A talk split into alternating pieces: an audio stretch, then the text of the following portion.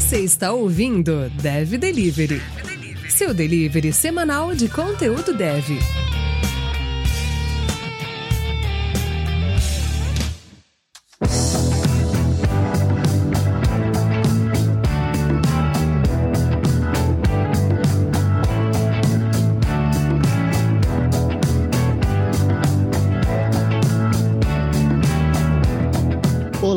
Seja muito bem-vindo a Dev Delivery, a sua comunidade de tecnologia. Meu nome é Jefferson Henrique e bora lá podcast para saber qual vai ser o papo de hoje. E aí, deliveries dessa internet marota, Alfredo falando aqui. E aí, Alfredo, toca aí, o que, que a gente vai falar hoje? É, bora começar mais um episódio então da segunda temporada. E o tema de hoje, como superar a síndrome da Feature Factor.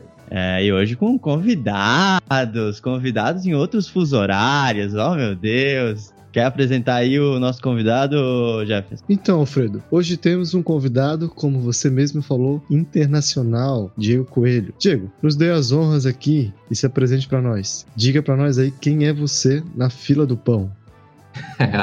e aí, galera, beleza? Primeiramente, obrigado pelo, pelo convite. Bom, meu nome é Diego, trabalhei algum tempo com o Alfredo, tive essa grande oportunidade de fazer uma parceria boa com ele.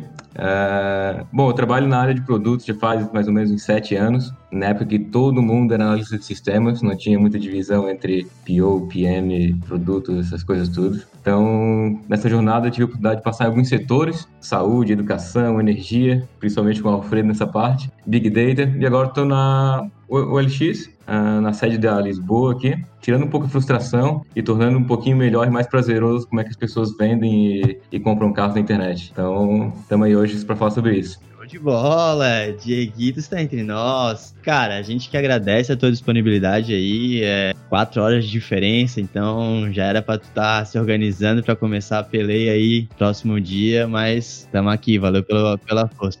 É, Dieguito, então a, a sugestão aí é da síndrome da Feature Factory, mas eu acho que a gente pode começar de repente pelo elefante na sala. E as issues? Como que a gente pega essas issues estimadas, não estimadas? Como é que a gente faz esse bem bolado? Porque a, a pergunta que eu abro mesmo é como é que eu descubro o que eu devo construir? Cara, essa é a pergunta de um milhão de, de dólares, né? É, é difícil. Acho que, começando já com a tua pergunta sobre a parte de issues que está estimado, que não é, eu acho que esse já é um dos grandes indicadores de que tu está vivendo a síndrome do Feature Factor. Se a tua empresa, o teu time, está medindo sucesso pela quantidade de story points que está entregando no final do release ou no final do sprint, uh, e não pelo impacto que está causando nos teus clientes, já é um grande sinal de que não estás olhando para as coisas certas. Ou tu não tem o conhecimento necessário ainda para estar tá resolvendo os problemas dos teus clientes. Tem muito ainda que ser feito em questão de processos, discover e tudo mais da tua empresa eu enxergo mais ou menos como duas grandes classes, duas grandes é, visões macro de, de como tem empresas de software, né? Umas indo na linha, numa linha de raciocínio meio software factory mesmo, e outra em feature factory mesmo. Tu consegue é,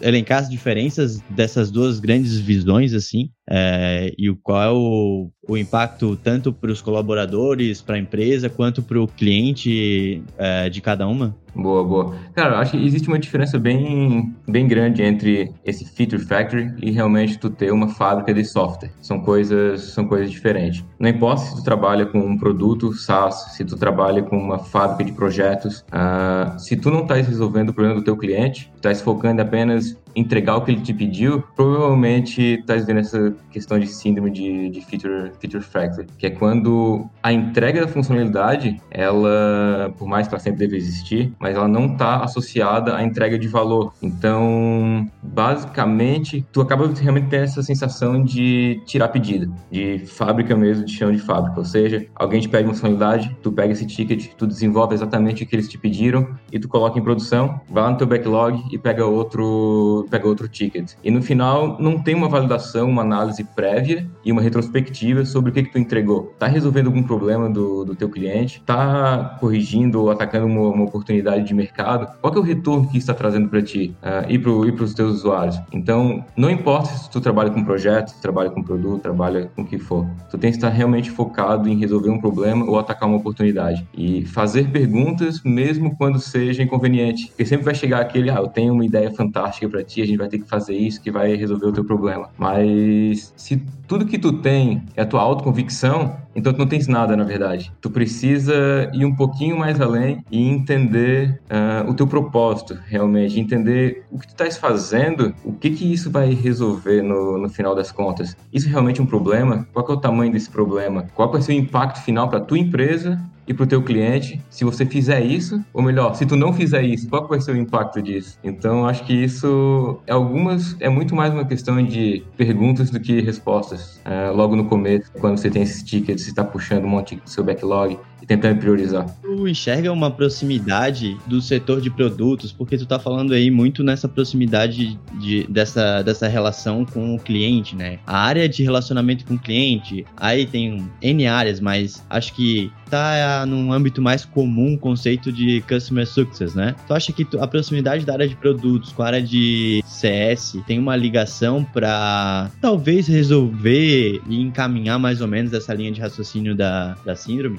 Cara, com, com toda certeza. Uh, eu listei algumas perguntas que são perguntas básicas, né? Tipo, isso é realmente um problema? Quem está sendo afetado? Resolver isso realmente vai, vai trazer algum benefício para o teu cliente ou não? E tem algumas maneiras de tu ter as respostas dessas perguntas. E a tua área de CS, de suporte, a tua área comercial, eles são uma fonte muito boa de, de informação qualitativa eles estão de frente com, com o time, com, com, com, os clientes, e com toda certeza eles são uma, uma, uma, ótima fonte de dados. Mas não necessariamente isso, sabe? Tem outros âmbitos que tu pode utilizar. Por exemplo, vai fazer uma análise dos competidores, pluga o Google Analytics no teu site, ou coloca eventos em todas as ações dos teus usuários, e tu consegue entender um pouquinho melhor e comparar esse feedback qualitativo da equipe de CS com o que realmente está acontecendo no dia a dia dos usuários, comportamento dos usuários na tua plataforma. Então, é um, na verdade, é uma combinação de vários fatores, são vários componentes que tu tens que utilizar, qualitativos, quantitativos e um pouco também de intuição, que ainda é o elefante na, na sala. Todo mundo diz que tem uma intuição, uh, todo mundo tem um plano também até que leve um, um, um soco no nariz, né? Então, saber desafiar, deixar o ego de lado e desafiar as pessoas, desafiar desafiar a ti mesmo, eu acho que é, é uma das barreiras a, a ser ultrapassadas. Legal. Ô Diego, nossos ouvintes aqui tem um público bem variado ali, né? Tem, a gente tem tanto gente de pessoas que trabalham com, com SaaS, com produtos mais de, de caixinha, né? E, e tem outros mesmo que são realmente pessoas que trabalham em clientes, que fazem software sob demanda, né? E eu tava comentando aí sobre um assunto que me chamou a atenção, é, é bem essa, essa uma questão relacionada à aproximação entre o, o, o cliente e o próprio analista ou a pessoa que está na frente ali dessa demanda ou a demanda do produto, né? E falta essa sintonia muitas vezes, né? Que é, a gente tem a, a, chamada comissão de frente ali, começa a fazer toda aquela avaliação ali de análise de requisitos, avaliar realmente a necessidade, qual é o problema. E aí quando chega ali para a equipe de desenvolvimento, que se percebe que falta um pouco dessa sintonia, né? Que eu, eu acho que dependendo do mercado que as pessoas que estão escutando a gente acabam é, atuando, tem algumas uns, uns processos, né? Nessa área. Mas acho que o principal mesmo que eu vejo que, que leva essa questão aqui da que a gente está falando da feature factoring é, é, muito essa, essa falta de aproximação né, entre o cliente e a própria empresa, né, a própria, a própria equipe né, vamos chamar assim, que está desenvolvendo aquele software. Muitas vezes a gente começa, o chamado telefone sem fio, né? Começa ali uma, uma demanda, tem um escopo, muitas vezes escopo mal analisado, ou muitas vezes nem é nem o escopo que o cliente do problema principal, né, que aquele cliente lá tá, tá necessitando. E aí quando chega ali, chega naquela etapa de entrega, foi mobilizado um time, foi desenvolvida uma funcionalidade, passou tempo, né, questão da qualidade, testes em geral, documentação. E quando é entrega essa demanda, a gente vê que essa comunicação básica que a gente está falando aqui, que seria uma coisa simples de se fazer, não foi feita. E aí quando é entrega aquela demanda, tem esses problemas. Pô, mas isso que tá me entregando aqui não, não é tão legal, tinha um outro problema que talvez poderia ser priorizado agora. Então, é, é eu queria ver essa, essa tua, tua ideia aí, essa de tua opinião sobre essa questão de comunicação. O que tu vê que a gente conseguiria fazer na, na tua experiência aí de, de poder tentar aproximar esse, esse time ali, né? Esse, esse time de desenvolvimento com o próprio cliente. Como é que tu tem uma visão aí? Cara, a chave para isso tudo é a democratização dos dados seja quantitativo ou qualitativo. Uh, tu não é a voz do teu cliente. Ninguém da tua empresa é a voz do cliente, basicamente. Uh, ninguém sabe exatamente o que, que o teu cliente quer, somente o teu cliente, e às vezes nem isso ele sabe, né? Então, democratizar os dados que tu tens em questão de entrevistas, tickets de CS, tem uma coisa chamada Voice of Customers a voz do teu cliente. Uh, muitas empresas têm um Zendesk da vida, coletam todos os feedbacks, mas isso não é compartilhado para toda a empresa. Então, por isso que cria essa distância entre desenvolvimento e realmente a necessidade do cliente. A melhor coisa que tu pode fazer é não ficar entre o teu cliente e teus desenvolvedores, o teu cliente e o teu time. A melhor coisa que tu pode fazer é aproximar eles. Traz ele para dentro da empresa, agenda entrevistas com diferentes públicos. Faz uma entrevista com um cliente, convida um desenvolvedor. Faz uma outra entrevista, convida um analista de dados. Esse diferentes perspectivas no teu time vai te trazer uma certeza melhor sobre o que está tentando resolver. E eu comentei também sobre deixar o ego um pouco de lado e começar a desafiar. Sempre que alguém tem uma ideia, não apenas assumir isso como verdade ou não. Uh, enche essa pergunta, essa pessoa de perguntas, mesmo que seja você mesmo, essa pessoa, enche de perguntas a fim de realmente entender o que, que a gente está tentando resolver aqui. Qual é o meu objetivo, o meu objetivo final? Lembrando que o objetivo mesmo não é ter uma certeza absoluta sobre o que, que a gente quer construir. O objetivo ele também não é julgar quem está certo, quem está errado, quem teve a melhor ideia. O objetivo principal é aumentar o nível de confiança e que a gente não está fazendo merda, basicamente. O objetivo é manter todo mundo do time curioso e em constante aprendizagem sobre o nosso propósito, sobre o que, que a gente está a gente está fazendo. Então, quanto mais tu consegue democratizar os dados, democratizar as tuas pesquisas, os feedbacks dos teus usuários, melhor. Isso tem que ser a base de toda de, de, todo o ciclo de desenvolvimento. Porque o que a gente vê, as pessoas tendem a precisar, ah, quero ser mais ágil, quero ser essa coisa de falhar e falhar rápido, vão no Google e vê aquela roda do Lean Startup, por exemplo. Teve uma ideia, uma ideia desenvolve, mede e aprende. Quando na verdade o que todas as metodologias pregam é, ok, tu pode desenvolver e falhar rápido, mas antes disso, valida tua ideia primeiro o máximo que tu pode. Uh, isso pode levar um pouco mais de tempo, mas eu não sei vocês, eu prefiro gastar duas semanas indo um pouco mais fundo em algum problema do que colocar todos os meus melhores profissionais que eu contratei e arranjei no mercado para trabalhar dois meses em algo que não vai suprir efeito nenhum, nem nos meus clientes, nem na minha empresa.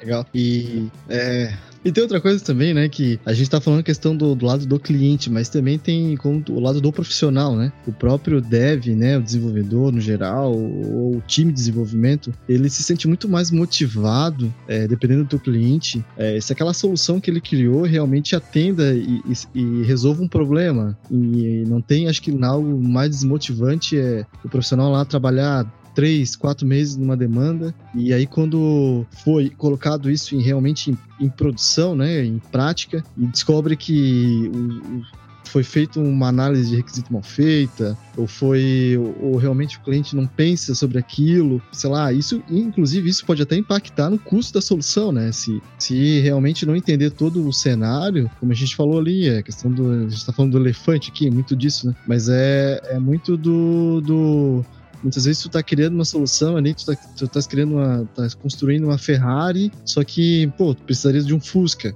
sabe? E aí tu gastou, tu pensou em N coisas que naquele momento ali não, não teria necessidade de pensar, então tu sei lá, pensou em escalabilidade, pensasse em robustez, pensasse em coisas que, que naquela demanda ali, praticamente, sei lá, dois, sei lá, meia dúzia de usuários utilizando aquela demanda. E aí tu gastasse bala do, do, do teu arsenal ali e, e, no final das contas não precisava de tanto.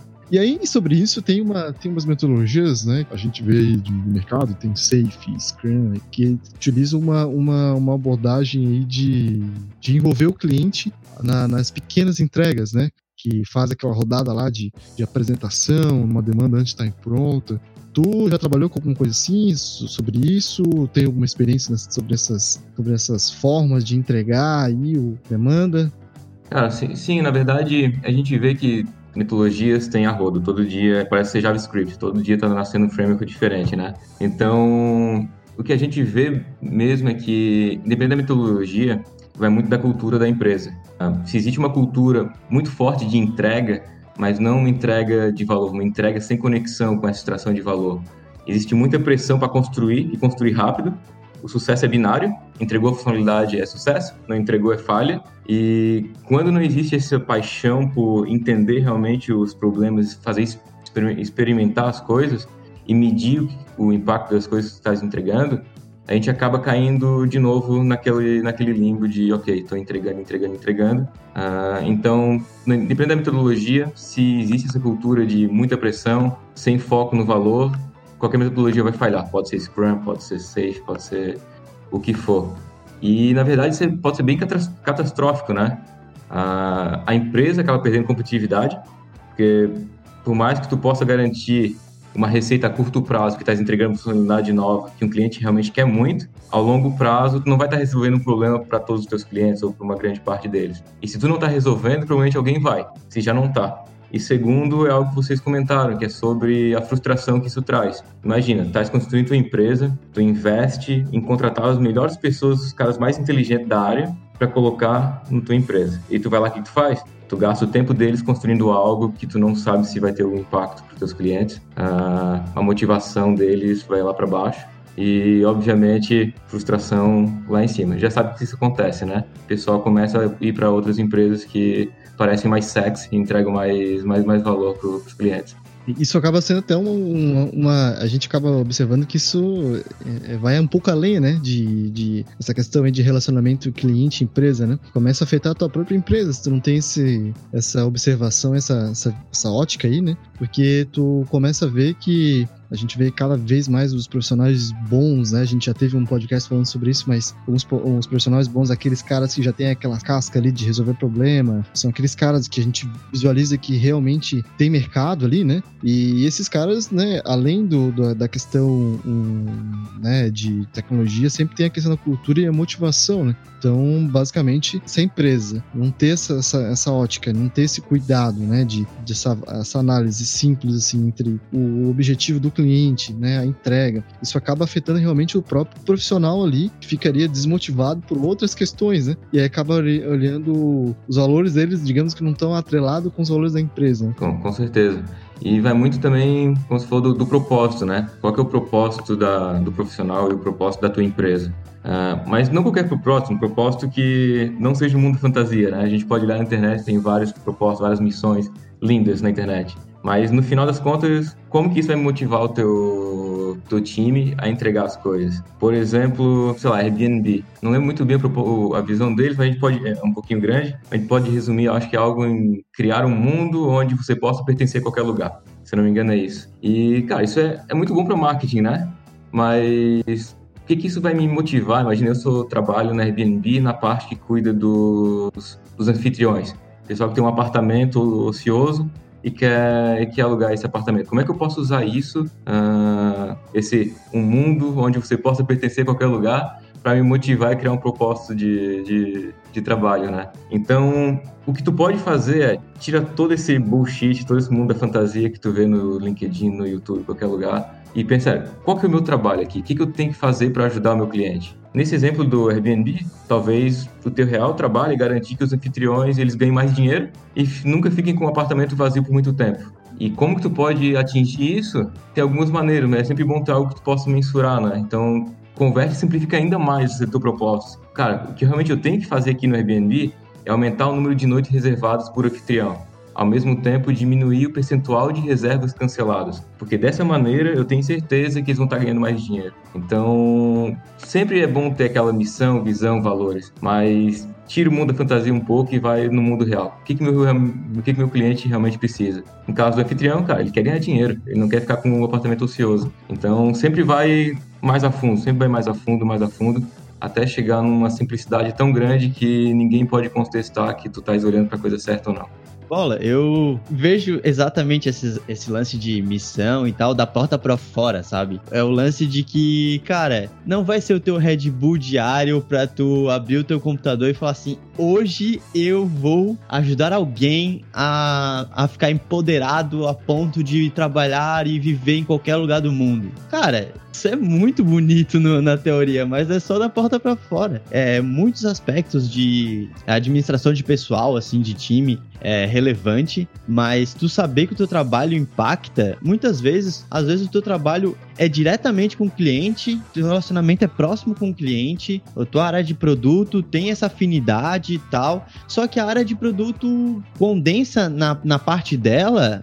todo esse relacionamento e não consegue passar isso adiante, não consegue espelhar isso, esses, esses objetivos, esses aspectos, essas frustrações e, e anseios do que chegaram até ele, do cliente, para os devs. E aí, consequentemente, aquilo também não dá aquele brilho no olho do cara que está desenvolvendo, né? Então, um PO, um, um PM, tem até uma responsabilidade muito grande nessa parte de motivação, né, do, do time de dev, porque tu tem que saber pelo parar de produtos é, o que realmente está fazendo faísca, sabe? Que tipo de problema e qual é a complexidade desse problema em, em, termos até de negócio, que aquela solução, aqueles pontos lá mapeados e estimados vão impactar no cliente. O dev precisa saber disso. E tá envolvido nisso, com essa energia, digamos assim, tu consegue sintonizar. Cara, tem que fazer isso aqui, cara, porque isso aqui vai impactar, vamos dizer,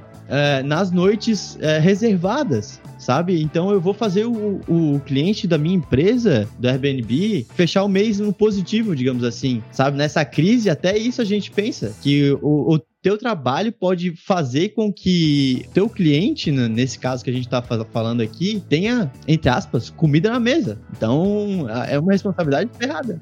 Então, esse é um ponto muito importante, esse é um ponto muito importante que tu tocou agora, que é a questão da empatia, né? Com o teu cliente, ele não está tratando com usuários, ele está tratando com pessoas, né? Então, eu vou roubar até um exemplo aqui do, do, do LX, muito, que a gente sempre usa internamente, que é, que é muito claro. A gente trabalha com vendedores de carros. Cara, já tentou vender um carro na internet? Tu mesmo, cara, é muito difícil tu saber qual é a margem de lucro que tu vai ter, uh, tu saber qual é um preço justo para as outras pessoas, qual que não é, qual que os carros melhores, se tu é um profissional em vender carros, quais são as melhores marcas que estão vendendo ou não. Mas tem, tem um case, tem um caso específico aqui no LX que era uma moça era uma professora, ela não, ela não fazia isso por trabalho principal, ela era uma professora e ela sempre comprava e vendia uns dois ou três carros por mês como uma fonte de renda extra para conseguir pagar o, a escola do filho dela. Isso, isso é um case real. Então, toda vez que dá algum problema, imagina, no nosso site, nossa plataforma, a gente sempre fica pensando, cara, como que essa mulher vai conseguir pagar o, a escola do filho, do filho dela se a gente não está conseguindo que ela poste um novo anúncio, se não está conseguindo que ela acesse nossa plataforma. Então, sempre está algum problema ou a gente está pensando em alguma solução, a gente sempre olha, cara, como é que a gente pode fazer essa, específica, essa professora em específico ganhar mais dinheiro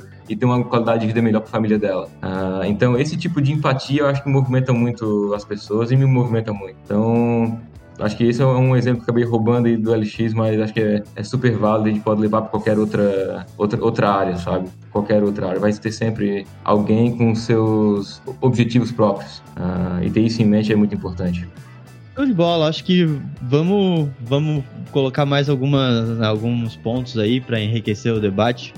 É, então, cara, a gente conversou aqui vários aspectos, mas tu consegue elencar assim os, os principais sinais de que o meu time, que eu tô vivendo essa síndrome, eu como dev, eu como gerente de produtos, eu como PO, sei lá, tu consegue sinalizar esses principais sinais assim? Cara, eu acho que tem, tem algum tem, tem alguns sintomas, né? Acho que tem, tem alguns sintomas. A primeira a gente, acho que bateu bastante na tecla, que é a gente tem uma cultura de entrega sem conexão com extração de valor. Se tu olhar hoje para o teu sprint, não sei, independente do framework que tu está utilizando, e tu não conseguir identificar o porquê que vocês estão construindo aquilo dali, qual vai ser o, o resultado final, provavelmente tem um forte indício de que vocês estão construindo por construir e não construindo para gerar para gerar valor. Uh, se tu trabalha numa empresa que tem essa muita pressão e o sucesso é binário também, eu entreguei, sei lá, um push notifications, é sucesso, não entreguei é falha,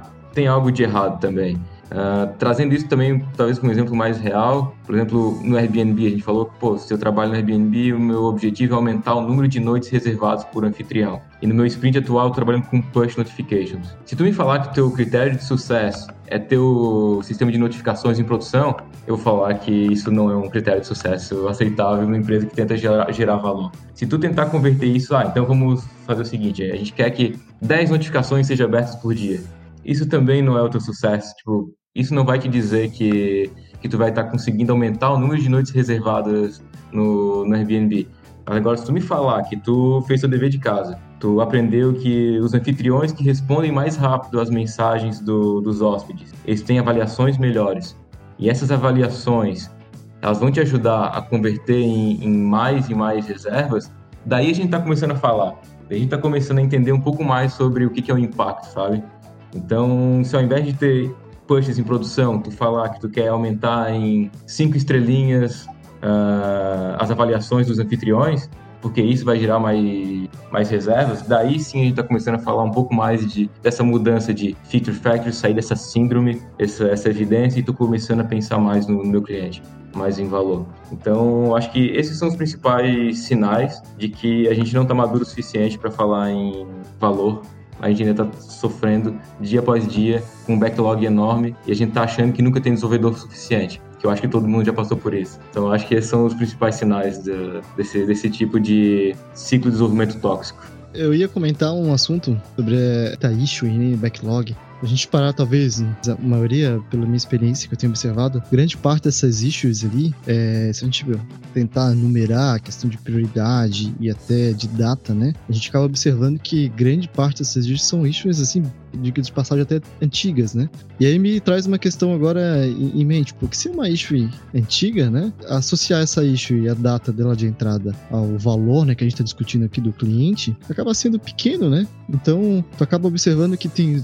É, um, a gente acaba tendo um problema porque um backlog mal priorizado e, e mal analisado acaba gerando uma série de gatilhos de problemas, né, de tanto de entrega para o teu cliente, quanto pro, como a gente, o item que a gente estava falando anteriormente, desmotivação para a equipe, né? Então, quanto é importante ter essa sintonia entre a comissão de frente ali, o PO, com o próprio cliente, para poder fazer uma, um gerenciamento de backlog interessante para que não ter esse tipo de casos ali, né? Porque no dia a dia, como a gente estava falando, na, na, correria, tu acaba pegando o sequencial aí e acaba realmente olhando, pô, próxima issue aí para resolver. E aí tu vai ver que muitas vezes o teu tempo está sendo muito mal colocado, ou justamente por um, um fato de, de, uma má avaliação de backlog. Se tivesse olhando aquele backlog com mais clareza, mais próximo do teu cliente, tu começaria a observar, pô, essa aqui eu vou deixar para o final, ou realmente nem priorizo ela agora, né? Isso aqui vai agregar muito mais valor para o meu cliente. Então é um, um, algo interessante, né?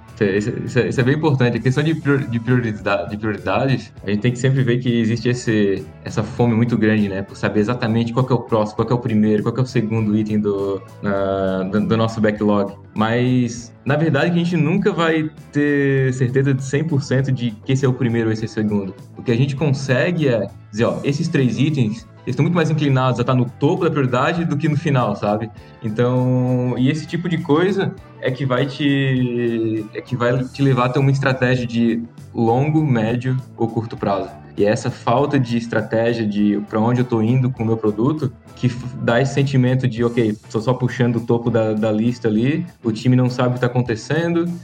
Na real, que rola essa questão de prioridade, que a gente nunca vai saber quem que é o primeiro, segundo ou terceiro item. A gente sempre que a gente vai conseguir dizer quais que estão mais prováveis para estar tá no topo e quais que estão mais prováveis para estar tá no, uh, no fundo desse teu backlog. E daí isso faz com que todo mundo comece a só puxar os primeiros, primeiros itens, segundo, terceiro, e cria essa sensação de construindo um avião em movimento, sabe? Porque a gente não tem essa uma estratégia clara de médio, curto e, e longo prazo. A gente não sabe o que a gente vai fazer para os nossos clientes agora, o que a gente não sabe o que vai fazer depois, uh, o que a gente não sabe nem o que não vai fazer. Então, não ter essa estratégia clara sobre, ok, nesses próximos três meses eu vou trabalhar sobre gerar mais hóspedes para o cara do Airbnb. Depois disso, eu vou trabalhar em melhorar a qualidade dos hóspedes, porque eles estão cancelando muito. Então, se tu não tem uma consistência no teu planejamento estratégico do, de produto do backlog, acaba tendo essa, esse sentimento de construir avião em movimento. A gente está fazendo, fazendo, fazendo, e a cada duas semanas a gente está mudando nosso foco, uh, sem atingir algo, algo específico.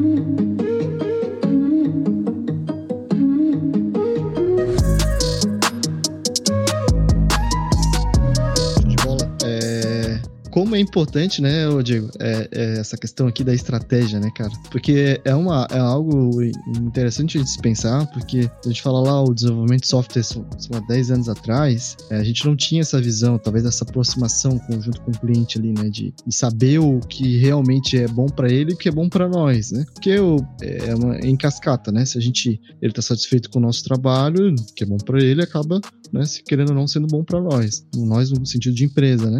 E eu, eu avaliando e como é difícil né, ter essa sensação e ter essa aproximação. Porque como a gente está falando aqui da, dessas questões da, da, das pequenas entregas de valores, tu acaba observando que é, elas são muito a, a, alinhadas com a questão estratégica. Esse, esse exemplo aqui do, do, é, do Airbnb, a gente começa a observar. Se a gente tem um foco, muitas vezes aquele foco é uma simples alteração, uma simples mudança na tua, no teu design, na tua usabilidade, ou uma própria funcionalidade pequena, seja até seja ela só um ajuste de label ali no teu, na tua tela, no teu software, vai acrescentar muito mais é, benefício ou em valor para o cliente que está, obviamente, alinhado com a tua estratégia naquele momento, na, naquela entrega, do que se tu estivesse desenvolvendo 10, 20 funcionalidades. Quanto isso é importante? A questão da estratégia está sempre alinhada com, a, com o, a satisfação do cliente ali, né?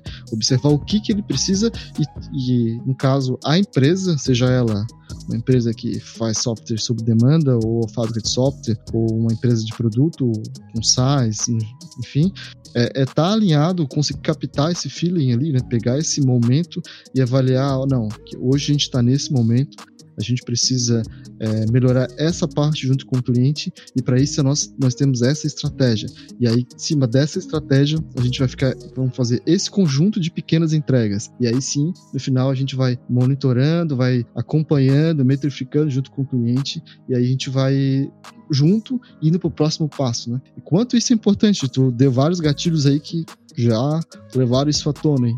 Boa, boa. Eu acho que também estratégia, outra palavra que está na moda hoje em dia, né? Mas no final, uh, tudo que a gente faz é reduzir o nível de incerteza. Não é nem aumentar a certeza sobre algo, é reduzir o nível de incerteza sobre o que a gente está tá fazendo. E quando a gente começa a colocar, eu acho que vocês falaram isso muito bem no episódio sobre transformação digital, o cliente, o problema do cliente, a oportunidade na frente do soluções, uh, a gente começa a ser, ser muito mais flexível em realmente ter mais impacto.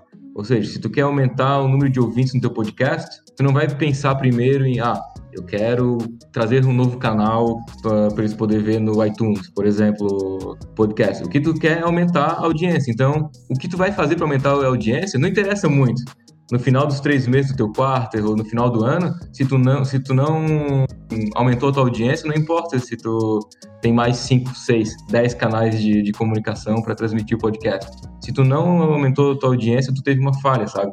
Tu, tu falhou em saber como conquistar mais gente e, e impactar mais gente com o teu podcast.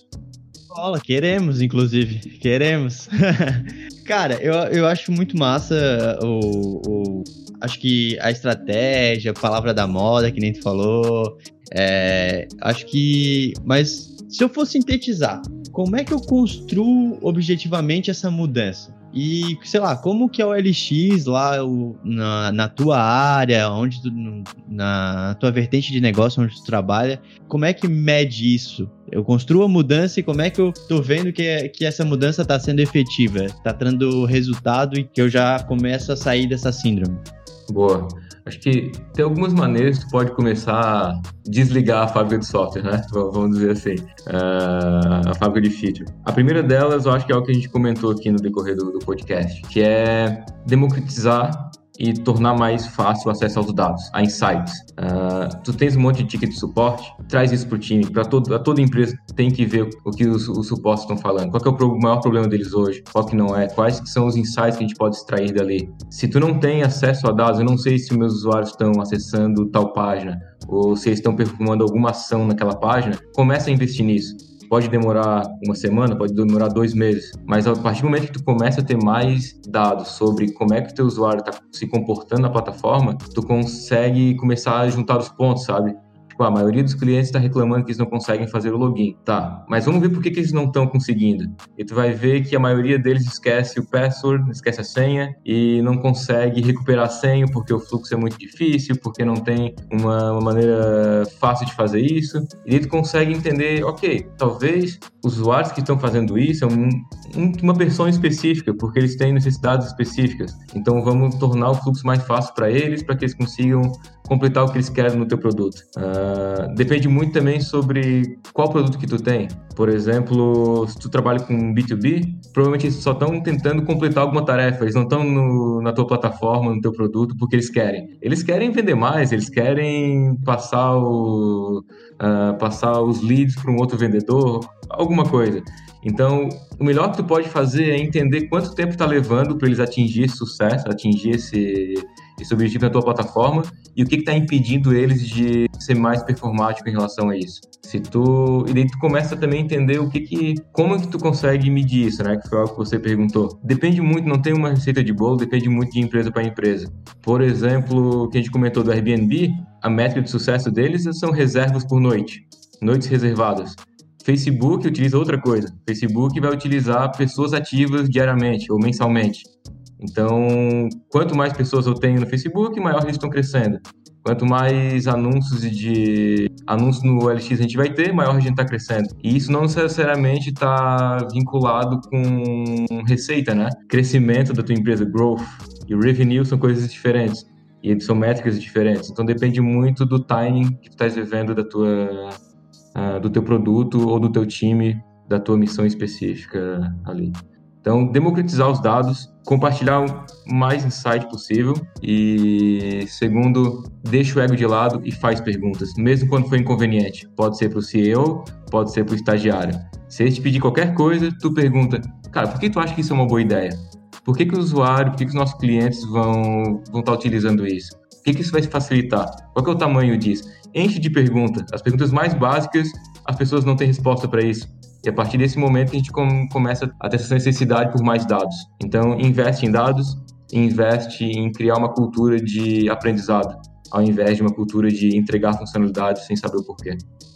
Show de bola. Ô, Diego, tu tá falando a questão aqui dos dados, cara, me trouxe em mente que algumas situações que eu já vi e, e já vivenciei na prática, assim, né? É, muitas vezes no ciclo lá do teu fluxo, do workflow, do teu software, é, a gente tá falando dessas questões de compartilhar os dados para poder identificar a entrega de valor pro cliente, né? E muitas vezes, se a gente não, se a empresa não tem um, um, um cuidado especial, pode ser que o próprio setor da empresa esteja é, sujando esses dados. Então, sei lá, um exemplo prático aqui, é, vamos pensar num cenário, então, onde existe um software, né, que na empresa A possui um fluxo totalmente ok, sem nenhum tipo de problema, é, todos os dados estatísticos é, olhados e tirados pelo time está ok, e esse mesmo software não representa nenhum problema. Esse software passa é, a ser vendido ou ser transferido ou ser migrado para uma outra empresa, uma empresa B, e aí nessa mesma empresa a gente percebe que existem alguns pontos de de, problemas que na empresa A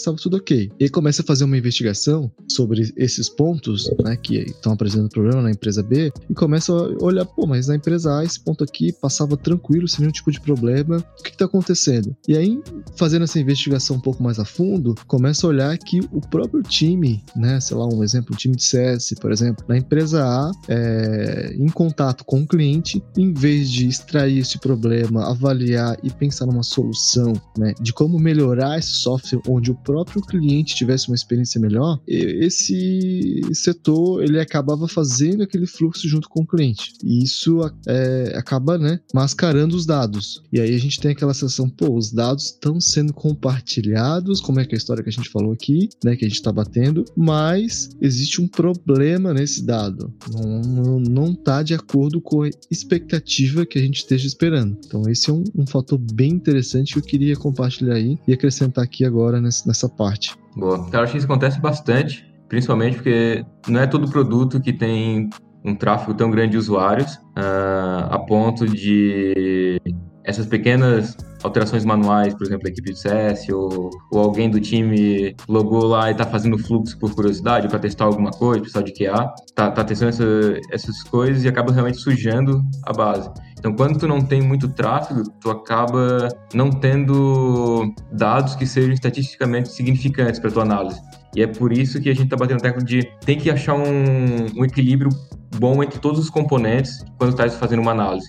Olha um pouco os dados, olha um pouco os tickets, olha um pouco, escuta a tua equipe comercial, escuta o teu CEO, escuta todo mundo e vê quais são as evidências que eu tenho que vai me provar se isso está funcionando ou não. Às vezes é mais fácil quando tem muito dado, isso acaba nem sendo um problema, ou seja, tens milhões de usuários na tua página fazendo ações diariamente, não vai ser teu, teu, teu time que vai sujar os dados. Mas quando tu não tem tanta, tantas pessoas, não tem um tráfego muito grande, tu acaba tendo que recorrer um pouco mais a níveis mais fundos de, de análise. Não consegue bater o olho e ver, tipo, ah, meus usuários estão acessando essa página e estão completando o fluxo. Mas quanto tempo eles estão fazendo? O que, que estão fazendo antes ou depois de, de completar esse fluxo? Uh, então, depende muito do, do que tu está atacando para conseguir, conseguir analisar e saber quais são os componentes que a tua análise tem que ter. Legal. A gente está falando muito a questão aqui do, do valor com o cliente, né? Mas voltando para o lado mais de produto, né, de, de próprio software, né, que no final a gente acaba entregando. Essa aproximação e esses dados mal avaliados, a gente acaba, a gente já falou um pouquinho ali, mas eu queria só destacar, acho que é importante, essa questão a gente acaba aumentando muito da reutilização do próprio software, né, dos componentes ali que, que gerem ele, e a gente acaba um, um, tendo uma, uma super manutenção e o próprio produto, né, se não tivesse olhar, ele acaba é, se tornando é, meio que inviável por um certo motivo, né? Onde entra aí a questão dos débitos técnicos, que a gente já falou um pouquinho sobre eles. Mas o quanto é importante ter essa avaliação de, de negócio do cliente, né? Da questão ali do, do valor de entrega para ele, com, aliado justamente com a questão tecnológica, né? De, de domínios, né? quando fala assim, a linguagem de domínio que o teu software tá, tá entregando, porque no final das contas, esse produto, né, a gente acaba vendo que o valor do cliente, é, dependendo de o, o ramo que tu estás falando, a gente está falando muito do, do, Airbnb aqui, mas a gente começa a ver que o, tem muito, muito concorrente, né? Se é, os valores não estão bem alinhados e a empresa não está conseguindo captar, captar bastante qual é realmente o, o, o, hype ali do que precisa ser entregado para o cliente, tu acaba influenciando diretamente na qualidade ali, lá em termos de software, na qualidade dos componentes, do, do teu código, do teu produto, e acaba que ele não, não, não consegue migrar de maneira economicamente viável para atender uh, o que o cliente está tá pedindo. Então, sei lá, hoje o valor do cliente é X, tu não está acompanhando ele, não tá vendo a direção que aquele, aquele valor tá, tá indo, tu vai observar que o teu código tá um código chumbado, tá um código mal feito. E quando aquele cliente precisa, não, pô, cara, assim, ó, preciso que tu me atenda esse valor aqui. Tu já vai olhar, pô, eu não consigo entender porque a manutenção do meu software para te atender é muito cara e não tem como. Então, é, o quanto isso é importante, né? Essa visão que a gente acaba é, tendo muito na, na, na, é, no início da nossa conversa, a gente acabou é, indo para alguns caminhos, né? Acabou falando de algumas opções, algumas que acontecem no dia a dia, e acaba observando que o quanto uma influencia na outra, a sustentabilidade do teu produto. E tu começa a observar que realmente só tem produto quem tem cliente, né? E para ter cliente, tu precisa entregar o que ele quer, o que ele precisa. E para entregar o que ele precisa, tu precisa é, ter um produto de qualidade, porque é, o teu código tá ali, mas se não tem uma coisa bem estruturada, se tu não tens ali uma associação de que realmente aquilo que tu tens ali, aquele teu produto re realmente resolve um problema, aquilo não tem valor nenhum. É só realmente uma base de código ali que tá ali, tá ali jogada e só ele só vai passa a ter valor se realmente ele está associado a um valor maior, né, a alguma coisa que, que conecte, né, o teu produto com aquele cliente. Cara, isso é um, isso é um fato muito grande. Até eu acho que batendo um ponto bem importante também que é a questão do débito técnico. Débito técnico depende muito de como tá o teu, teu momento do teu produto também. Uh, às vezes tu é uma startup, tu começou pequenininha, tu precisava de um investimento, então, cara, esquece a qualidade, vamos focar em fazer lá, o, MVP, o MVP para conseguir um investimento, conseguir alguma coisa para ganhar velocidade na minha empresa. Mas depois de um tempo a gente tem que aprender que isso não é sustentável. Isso vai diminuir a velocidade do teu time ao médio prazo, de certeza, né? nem ao longo prazo, ao médio prazo. Então, no começo foi muito bom, mas depois tu precisa uh, voltar e começar a corrigir algumas coisas que são os débitos técnicos. Então, sempre a gente sempre gosta de atuar bastante no débito técnico em numa, bem numa pegada bem oportunista. Ou seja, eu não vou fazer o trocar a tecnologia de uma parte específica da minha plataforma, se essa parte da minha plataforma não é o meu foco de agora, não é não faz parte da minha do meu planejamento para o quarto. A partir do momento que tu começa a ter uma velocidade melhor, ter um pouco mais de clientes, está se pagando já o teu investimento, tu é obrigado a começar a pensar numa estratégia de matar o débito técnico ou ir diminuindo aos poucos, porque não é sustentável para o teu produto ficar muito defasado na questão de tecnologia vai diminuir teu desenvolvimento, vai diminuir a tua capacidade de realmente entregar coisas novas e que funcionem, né? Então, é sempre bom tu atuar na questão de matar os débitos técnicos numa pegada mais oportunista. Tu não vai trabalhar numa página específica, se é na parte de débito técnico, se isso não é o teu foco nos próximos três meses. Mas se tu tá trabalhando, sei lá, no teu sistema de mensagens, ou no teu sistema de notificações, ou que seja for na tua plataforma, e tem um débito técnico gigante ali, tenha certeza ou garanta que o time vai ter tempo suficiente para corrigir isso uh, e não deixar isso virar uma bola de neve. Porque isso vai te dar muita velocidade no futuro. Uh, às vezes tu quer fazer um experimento, um teste AB, alguma coisa, mas tens um monolito ali. Então, para te fazer um, sei lá, mudar um, um campo no, na tela, tu vai precisar fazer o deploy da tua plataforma inteira, uh, e porque não tem não tens um decouple bom na, na tua plataforma. Então, fazendo isso agora, vai te garantir muito mais agilidade no futuro para testar as coisas mais fáceis. Obviamente, cara, tu não vai perder tempo validando a cor de um botão, né? Se custa 30 segundos ou 30 minutos para fazer uma mudança, vai lá e faz e mede o impacto. O que, que aconteceu com, com o comportamento do usuário? Se é algo que vai precisar de 3, 4 semanas de desenvolvimento, valida antes e depois enquadra o débito técnico junto para corrigir isso.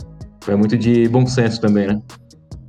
Então, já, já caminhando aqui para o final do episódio, é, então, Diego, queria que tu pudesse, se tu pudesse sintetizar o que a gente discutiu aqui, tanto para quem se interessou, quanto para quem precisa fazer alguma reflexão sobre como está o teu próprio time, como está o seu comportamento dentro do próprio time, é, aliado a esses aspectos que a gente conversou. O que, que a gente pode falar e resumir do que a gente debateu hoje aqui sobre a síndrome? Cara, eu acho que Cara, bater na mesma tecla que eu acho que muito se fala hoje, mas tenha sempre em mente que o que tu estás construindo tem que gerar algum tipo de valor. Pode ser para o teu cliente, principalmente para o teu cliente, para tua empresa, mas pode ser para alguém internamente também. Que isso vai, vai acabar gerando valor para tua empresa de uma maneira ou de outra. Nem toda ideia que tu vai ter vai estar tá certa. Tem um cara muito famoso, não sei se vocês conhecem, chamado Roosevelt.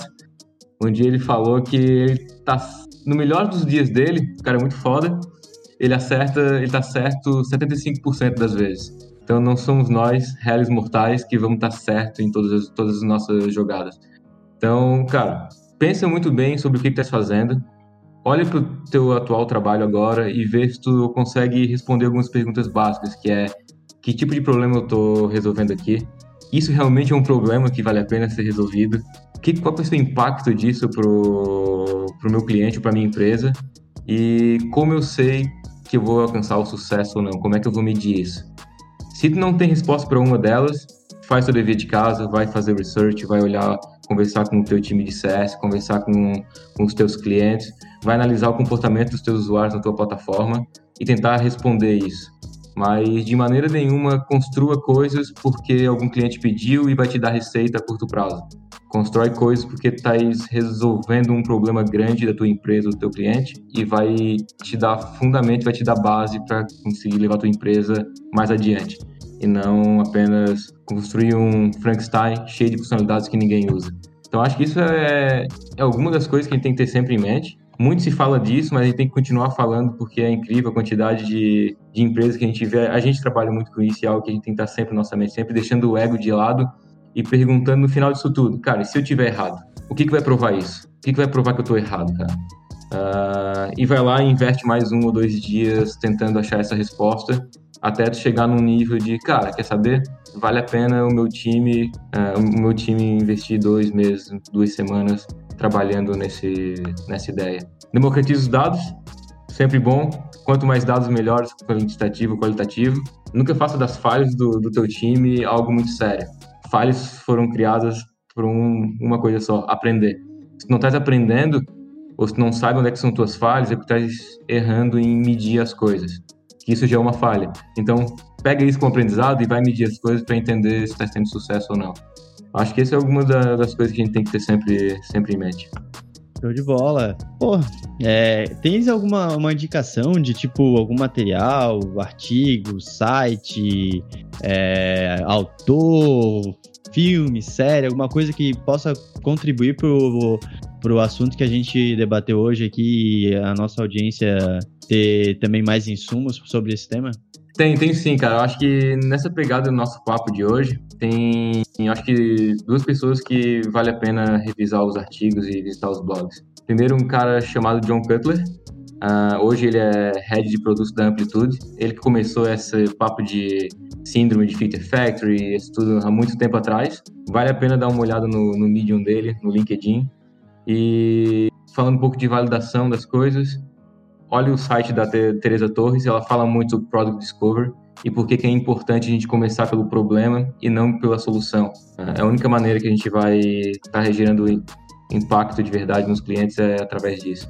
Então, sempre olhe os dois que vale a pena a leitura. Legal. Diego, cara, muito obrigado aí, cara, por participar desse papo com a gente. Esse é um tema que, que a gente que é da área de software né? A gente dá sangue nos olhos ali, a gente chora por, por algumas coisas que a gente vive no dia a dia. Quando a gente começa a debater, a gente acaba, né? Se deixasse aqui, a gente ficaria uma, duas horas falando sobre esse tema aqui. E, cara, muito legal esse papo. Queria deixar aí as portas abertas para quando quisesse voltar a bater um papo com a gente de novo. A gente viu vários temas aqui, né? Débito técnico, é, essa questão do sucesso do cliente, são coisas que atraem muito, né? A gente que é da área de software. E queria, cara, que tu deixasse teus contatos, teu LinkedIn ou, ou rede social, o que tu queira sentir confortável em deixar aí. Boa, cara. Pô, obrigado. Obrigado, eu. Uh, prazer imenso aqui batendo papo com vocês, Jefferson, Alfredo. Muito bom. Uh, acho que no final das contas, a gente realmente a gente abordou muito, mas muito, muitos tópicos. Seria legal a gente poder ir a fundo em cada um deles, mas eu tenho certeza que vem coisa boa nos próximos episódios aí do Dev Delivery. Mas a mensagem final é essa, cara. Tipo, simplifica as coisas e tem aquela, aquela, frase bem clichê, né? Seja a mudança que você quer ver no mundo, uh, não reclame se o teu time está nesse modus operandi de feature factory. Seja você a mudança. Pergunte as coisas e façam perguntas básicas sobre por que a gente está fazendo isso uh, ah, para todo mundo. Pode ser para o CEO, pode ser para o estagiário. Pergunte. Só assim a gente começa a disseminar esse comportamento de questionar sobre por que a gente está fazendo as coisas. Então, com toda certeza, espero participar dos próximos episódios aí. Quem quiser me encontrar lá no LinkedIn, Coelho Diego, tamo lá. É isso aí, pessoal. Gostaram? É, manda sua DM aí se você se interessar sobre o tema ou se é uma, alguma sugestão de, de aprofundar alguma da, das coisas que a gente abordou hoje. É, mandem perguntas pro Diego que a gente pode repassar para ele tranquilamente. E quem sabe a gente faz mais algum papo recentemente aí sobre um, um desses temas. Fechou? É isso aí, meu, meus amigos. É nóis, valeu, até mais. E é isso aí, pessoal. Não esqueça de acessar nosso portal, dev.delivery, participar da nossa comunidade do Discord, seguir a gente no seu agregador de podcast preferido. E fica aqui, mais uma vez, nosso agradecimento a todos os feedbacks. E nos vemos no próximo episódio. Valeu, abraços! Agora, e agora que tem a musiquinha no final, é isso? É agora que tem a musiquinha, agora foi. É, agora tem a musiquinha. É massa, né?